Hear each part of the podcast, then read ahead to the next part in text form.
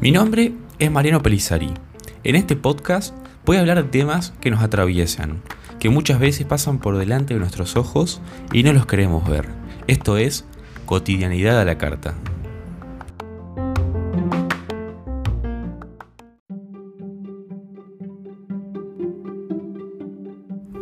...2022... Estás en plena cita y esa persona empieza a hablar de sí mismo como si fuera el centro del mundo. No hubiera nada mejor que él o ella y vos no sabés dónde meterte. Tranqui, acordate lo que dice el gato con botas. Debo mantenerme sereno para no caer en la locura. Sí, hoy vamos a hablar de un término que seguramente has escuchado, el narcisismo. Quédate haciéndome compañía, seguramente te interese.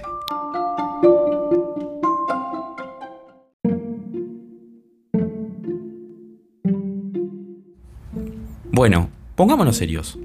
En pleno apogeo del imperio griego, había un joven que respondía al nombre de Narciso. Era guapo, alegre y sobre todo opuesto. Narciso era hijo del dios Boesio, del río Cefiso y del Ilíope, una ninfa acuática. Cuando nació, sus padres consultaron al adivino Tiresias, que dio la siguiente respuesta. Vivirá hasta viejo si no se contempla a sí mismo. A causa de su gran belleza, todo el mundo se enamoraba de él, desde doncellas hasta muchachos, pero él lo rechazaba a todos. Y acá aparece Eco, una ninfa del bosque.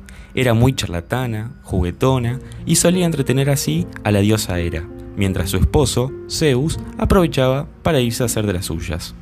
Cuando Hera se enteró de las infidelidades de Zeus, condenó a la ninfa Eco a no poder hablar por sí misma, sino solo repetir las últimas palabras de los que escuchara.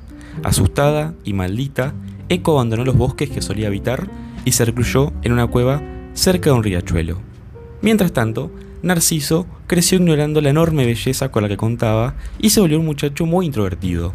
Le gustaba largas caminatas, sumergido en sus pensamientos, y en una oportunidad pasó cerca de la cueva de Eco que al verlo, sin que él la notara, quedó fascinada por él.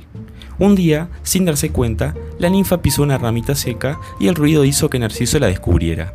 Le preguntó qué hacía allí y por qué lo seguía, pero ella no pudo más que repetir las últimas palabras. Él continuó hablando y ella repitiendo sin poder decir lo que realmente quería. Finalmente, y con ayuda de animales del bosque, Eco pudo confesarle su amor a Narciso. Esperanzada, la pobre Eco solo recibió de parte de Narciso una risa que le rompió el corazón, generando el regreso a su cueva llorando. Allí permaneció sin moverse, repitiendo las últimas palabras de Narciso. Qué tonta, tonta. Y así se consumió, para pasar el resto de su vida sola, triste y rota de desamor, volviéndose una con la cueva y dejando solo su voz flotando en el aire. Qué ironía, ¿eh? Sin embargo, antes de su muerte, esta musa oró a Némesis, deidad de la venganza y la justicia divina, que maldijo a Narciso a enamorarse únicamente de su propio reflejo. La realidad es que Narciso no salió impune. El joven recordó el riachuelo junto a la cueva de Eco al beber de él. Vio su imagen reflejada en el agua, tal como había predicho Teresias. Su propia imagen causó su perdición, pues quedó tan admirado de esta que ahí mismo murió. Allí en ese lugar surgió una flor que lleva su nombre, el narciso, que crece sobre las aguas, reflejándose en ellas. A ver, es una historia que cada vez que la escucho pienso, pobre Eco, y digo, Narciso, sos medio boludón, no te pero hablando seriamente, seguro en algún momento nos hemos encontrado con personas así o fuimos narcisistas. Lo importante es identificarnos y saber dónde está nuestro límite para uno mismo, ¿no? Creo que está bueno quererse y hasta a veces creérsela un poquito. Todo en su extremo, no, por favor, les pido. Y no todos somos ese narciso que hoy en día vemos en las redes sociales. Y me parece importante remarcarlo, porque el mundo de las redes es otro. Y por ahí creemos que tenemos más que otro, o somos más que otro solo por mostrar que lo que tenemos, los abdominales, que no tengo claro, ¿eh? o opinar que porque tenemos más que el otro podemos basuriarlo, no sé, los invito a reflexionar.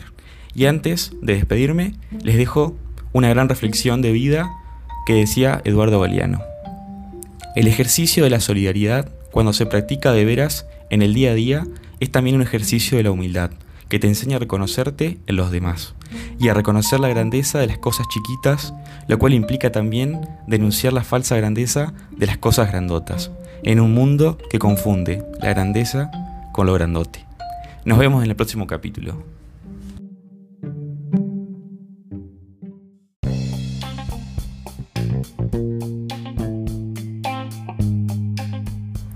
Si te gustó este episodio, activa la campanita para enterarte de nuevos capítulos.